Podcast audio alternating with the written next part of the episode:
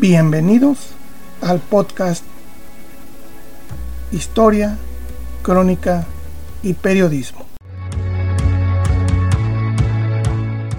Un acercamiento a la lectura libre, a la historiografía, la crónica y la microhistoria.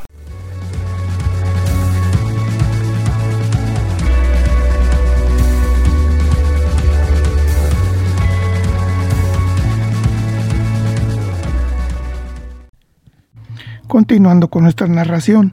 acerca de los primeros meses y días de el inicio de la guerra de independencia en la región ciénega de Chapala y también en el lago de Chapala, podemos decirles a ustedes que el primer acontecimiento más definitivo y fuerte fue el 3 de noviembre de 1810, cuando pues más de 4.000 insurgentes atacan la población de la barca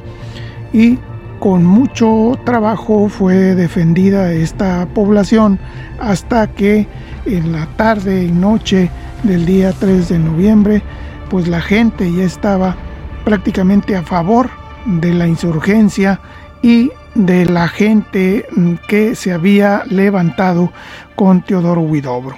Así fue que el día el acoso de los insurgentes a la barca fue peligrosísimo, ya tanto que el propio Juan José Recacho, que era el encargado, para salir airoso de tal empresa y viendo la imposibilidad de abandonar sus posiciones, y también aunado a que los habitantes de la barca se comenzaban a unir a los insurgentes, se le ocurrió salir con toda la gente formada en una columna de 10 hombres de frente,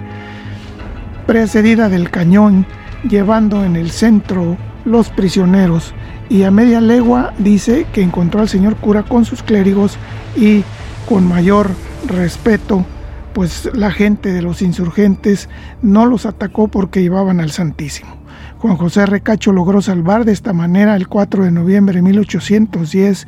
a sus tropas y su gente, pues los habitantes de la barca ya estaban a punto de comenzar la matanza de las tropas del rey. Los meses que siguieron fueron cruciales para que se abonaran los movimientos al grito de los primeros jefes que arribaron a la Ciénega. Se unió el cojo Andrade, Antonio Chávez Estanciero en la zona de San Antonio Guaracha. Se levantaron también Juan José de la Vega y Ambrosio Morales en San Pedro Caro, así como Ignacio Ábalos y Bartolo González del Rincón de María. Todos hicieron su partida y se unificaron en torno al ascendero de La Palma, don Luis Macías, que había sido nombrado por el amo Torres como coronel. Y por el lado de Cotija también se levantó José María Vargas, mientras que en Los Reyes se levantó José Trinidad Salgado. En los primeros días de marzo de 1811, pues las fuerzas insurgentes estaban ya bastante, bastante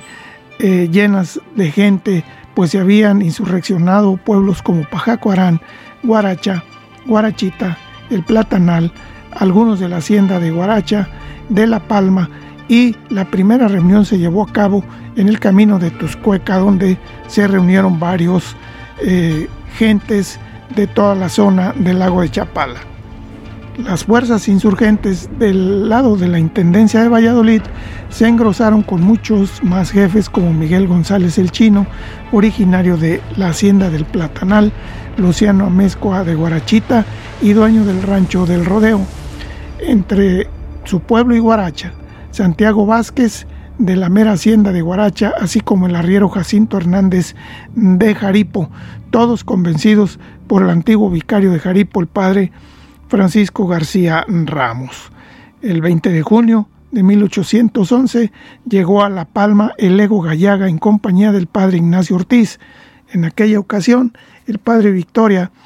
se le entregó un nombramiento como mariscal de campo, pero fue rechazado. Ahí se encontraron con Luis Macías y otros jefes menores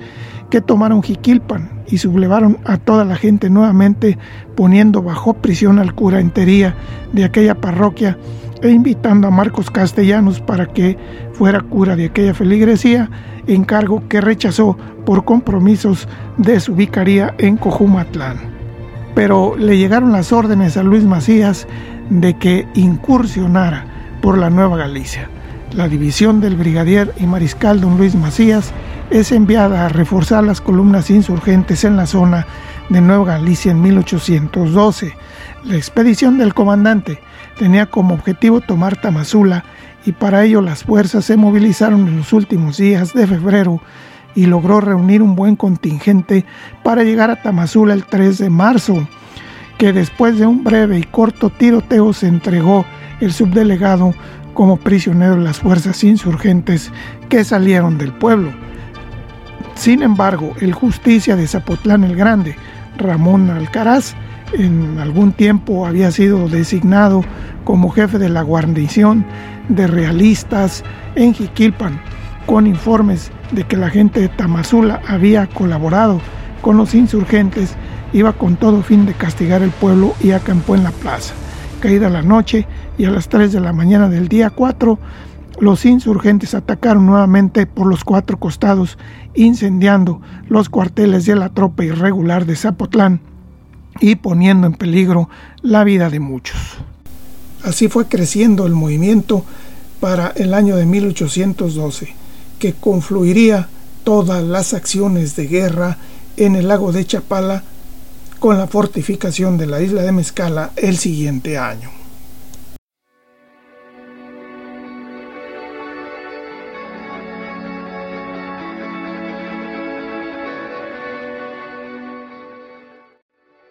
Bienvenidos al podcast Historia, Crónica y Periodismo. Un acercamiento a la lectura libre, a la historiografía, la crónica y la microhistoria.